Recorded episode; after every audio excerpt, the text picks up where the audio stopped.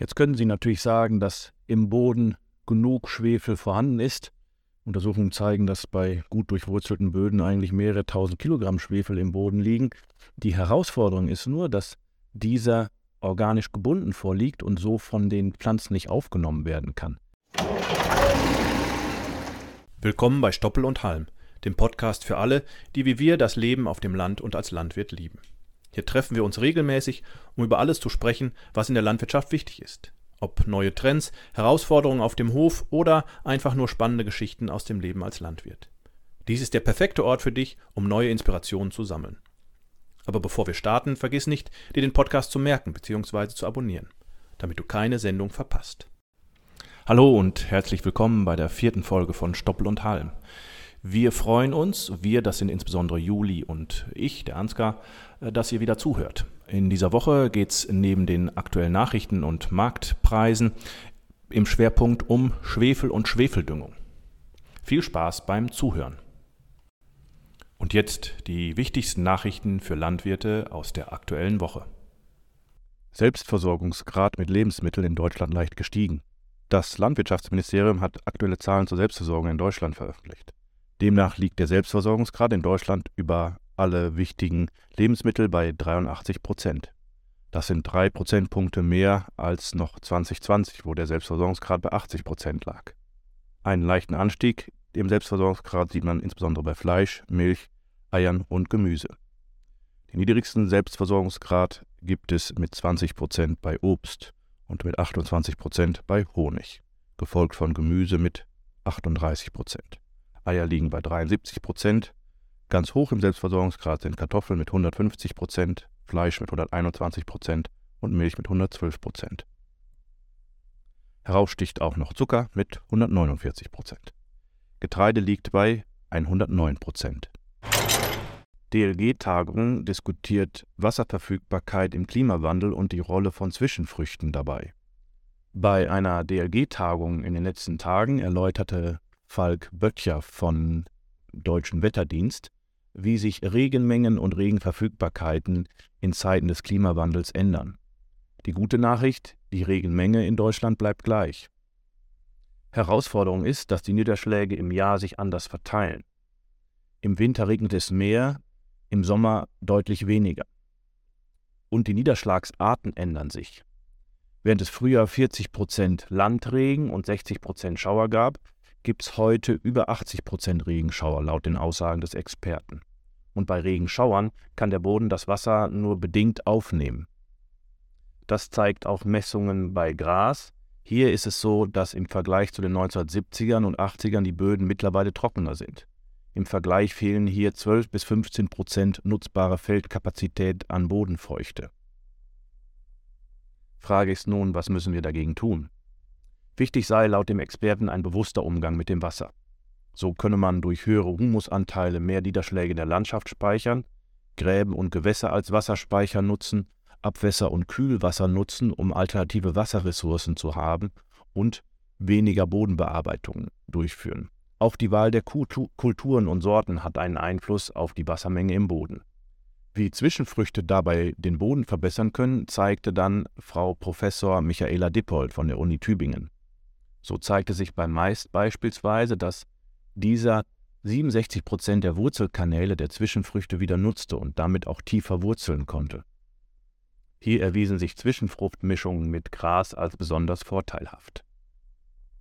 Außerdem, so die Expertin, ließe sich bis zu 6,5 Prozent des gesamten Stickstoffbedarfs von Mais durch Rückstände der Zwischenfruchtwurzeln stillen. In-vitro-Fleisch bald in den Supermarktregalen, wie das Handelsblatt berichtet, ist das Schweizer Startup Mirai Foods in der Lage, innerhalb von 25 Tagen ein armdickes Rinderfilet-Mittelstück von 50 cm Länge in einem Bioreaktor zu züchten. Davon könne man dann Filets und Steaks in beliebiger Dicke abschneiden. Laut den Unternehmen können Wettbewerber aktuell nur mit Hilfe von 3D-Druckern Steaks herstellen. Das Verfahren des Schweizer Unternehmens sei patentiert, besser und kostengünstiger. Man gehe davon aus, dass man in drei Jahren marktreif sei. Partner des Unternehmens aus der Schweiz ist übrigens die Rügenwalder Mühle. Im Schwerpunkt gibt es in dieser Woche für Sie das Thema Schwefeldünger und wie man damit im Grünland Erfolge feiert, aber auch ein Trick, äh, den man aus dem Ökolandbau kennt, wie man damit im Mais die Wildtiere und Vögel vergrämt. Was ist Schwefel überhaupt? Schwefel ist in der Ernährung von Mensch und Tier sehr wichtig. Das gilt auch bei den Pflanzen. Denn Schwefel begünstigt die Bildung und Ausprägung von Aminosäuren. Und Aminosäuren wiederum sind Bestandteile von Proteinen. Diese können vom Körper nicht hergestellt werden und müssen dann eben über die Nahrung aufgenommen werden. Und was hat das Ganze dann mit dem Grünland zu tun? Äh, ganz viel, denn Schwefel verbessert nicht nur die Erträge, sondern auch die Futterqualität. Jetzt kann man ja sagen, wir haben ja früher nie Schwefel gedüngt. Das ist sicherlich richtig, denn tatsächlich kam früher der Schwefel über den sogenannten sauren Regen auf die Felder. Äh, den haben wir jetzt Gott sei Dank nicht mehr und müssen dann natürlich jetzt aber trotzdem Schwefel wieder dem Boden hinzufügen. Schauen wir uns einmal an, wie viel Schwefel eigentlich benötigt wird. Grundsätzlich gibt die Faustformel, es sind 0,3 Kilogramm Schwefel pro Dezitonne Trockenmasseertrag bei Gras nötig. Heißt also, wenn Sie intensive Schnittnutzung haben und sehr hohe Trockenmasseerträge, kann es sich bis zu 45 Kilogramm pro Hektar und Jahr bewegen, was Sie an Schwefel brauchen für, ich sag mal, normal genutzte Flächen, wo sie so um die 90 Dezitonnen pro Hektar Trockenmasseertrag haben, dann brauchen sie ungefähr 27 Kilogramm Hektar, äh, 27 Kilogramm pro Hektar Schwefel. Futteranalysen helfen dabei festzustellen, ob ein Schwefelmangel besteht. Dabei gilt das Verhältnis von Stickstoff zu Schwefel als Leitfigur sozusagen. Ein gutes Verhältnis ist Stickstoff zu Schwefel von 12 zu 1. Ein schlechtes Verhältnis ist 15 zu 1 und größer. Dann besteht ein Schwefelmangel. Übrigens ist bei Weiden und Wiesen eigentlich nie Schwefelmangel zu erwarten, denn über die Ausscheidung äh, und Exkremente der Tiere wird der Schwefel wieder zurückgeführt. Deswegen äh, gilt die Untersuchung auf Schwefel und die Beobachtung des Schwefelmangels eher bei Ackergras.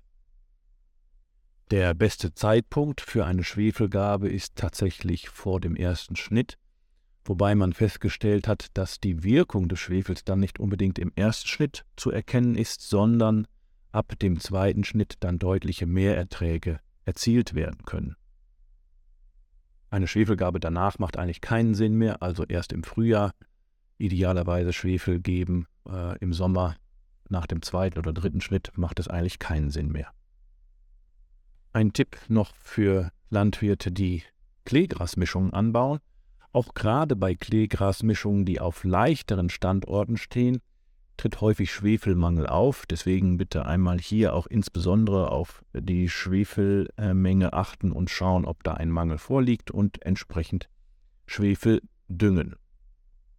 Um mal zu zeigen, was es auch für Auswirkungen auf den Ertrag hat, hat die Uni Gießen 2015 verschiedene Tests und Praxisversuche gemacht und ähm, da kam äh, dabei heraus, dass bei, insbesondere bei Kleegras, hier sind die Beispiele, ähm, ohne Schwefelgabe war der Ertrag beispielsweise bei 69 Dezitonnen pro Hektar und mit Schwefel dann bei 80 Dezitonnen pro Hektar. Auf einem anderen Standort waren es dann ohne 88 Dezitonnen pro Hektar und mit sogar dann 110 Dezitonnen pro Hektar, die geerntet werden konnten.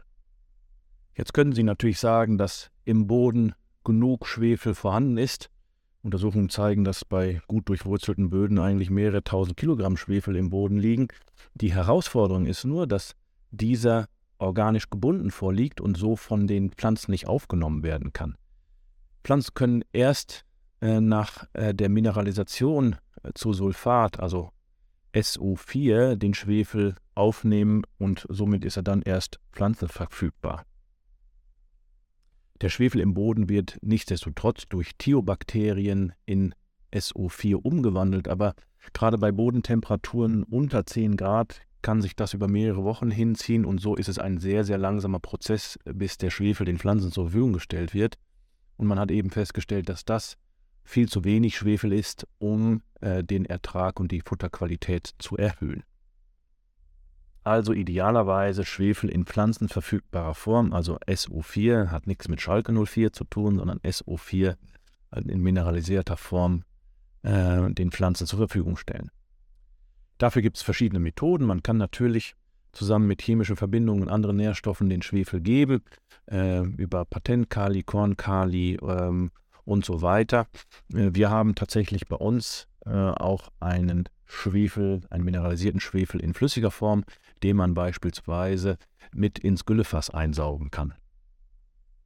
Wenn wir uns andere Kulturen ansehen und wie viel Schwefel hier benötigt wird, äh, kann ich Ihnen eine kurze Auswahl geben. Bei Raps sind es ungefähr 40 bis 50 Kilogramm pro Hektar. Zuckerrüben benötigen bis zu 15 Kilogramm pro Hektar. Das gilt eben übrigens auch für Mais, der auch bis zu 15 Kilogramm pro Hektar Schwefel benötigt.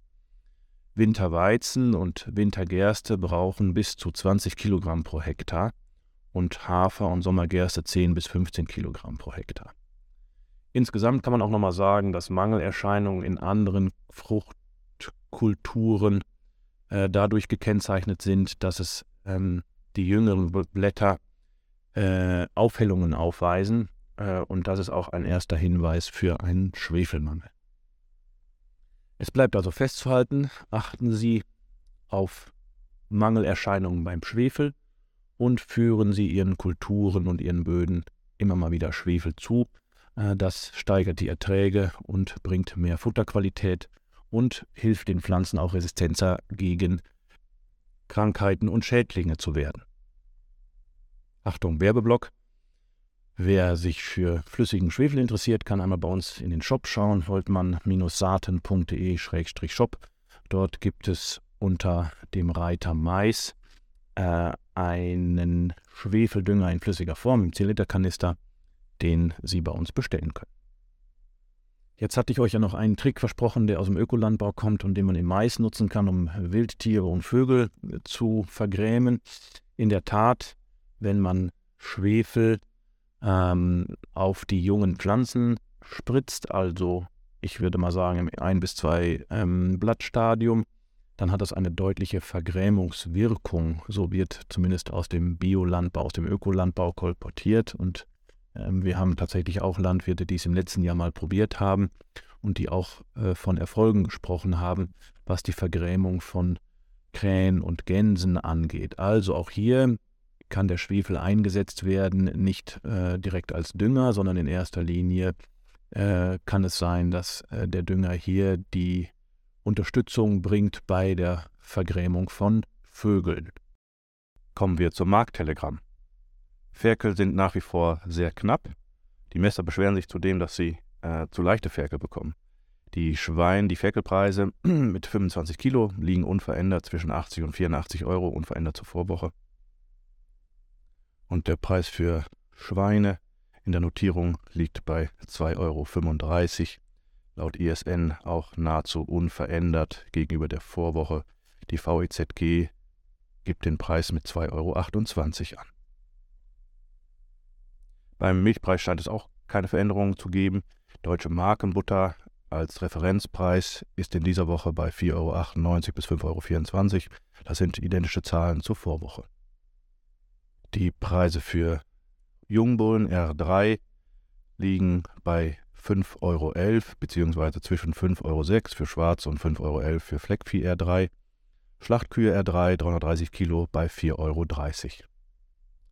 Die Erzeugerpreise für Getreide gehen leicht zurück. Futterweizen liegt bei 262,50 pro Tonne, das sind 7,50 Euro weniger als in der Vorwoche. Körnermais liegt bei 271,50 Euro pro Tonne, das sind 5,50 Euro weniger als in der Vorwoche. Beim Dünger sehen wir die Preise auf Vorkriegsniveau. Die Düngermittelpreise sind inzwischen wieder auf Vorkriegsniveau und so haben Kalkamonsalpeter, Harnstoff und AHL im Preis um 30 Prozent nachgegeben gegenüber dem Jahresbeginn. Das liegt insbesondere daran, dass Erdgas seit Jahresbeginn bzw. Ende letzten Jahres um 70 Prozent günstiger geworden ist und aktuell eine niedrige Nachfrage herrscht. Zwar hat BASF in dieser Woche bekannt gegeben, zwei seiner Ammoniakwerke in Ludwigshafen stillzulegen, das hat aber bislang noch keine Auswirkungen gehabt auf den Preis. Schauen wir aufs Öl. Beim Öl steigen die Preise leicht. Wir sehen bei Rohöl einen leichten Anstieg auf 82,90 Dollar das Barrel. Das liegt insbesondere auf steigender Nachfrage aus China. Wir sehen auch beim Ölpreis, wenn man Öl jetzt hier beim Händler einkauft, dass es wieder über 100 Euro geht, äh, nachdem es in den letzten Wochen eigentlich einen Rückgang gab. So viel dann von dieser Woche zu den Marktpreisen und zum Markttelegramm. Und damit verabschieden wir uns für heute von Stoppel und Halm, dem Podcast von Holtmann Saaten. Wir hoffen, ihr hattet genauso viel Spaß beim Zuhören wie wir beim Aufnehmen. Mehr Infos zum Saatgut von Holtmann Saaten findet ihr auf www.holtmann-saaten.de. Und falls ihr Fragen oder Anregungen zum Podcast habt, zögert nicht und schreibt uns eine Nachricht an. podcast.holtmann-saaten.de. Bis zum nächsten Mal und macht euch ja nicht vom Acker. Wir Landwirte werden gebraucht.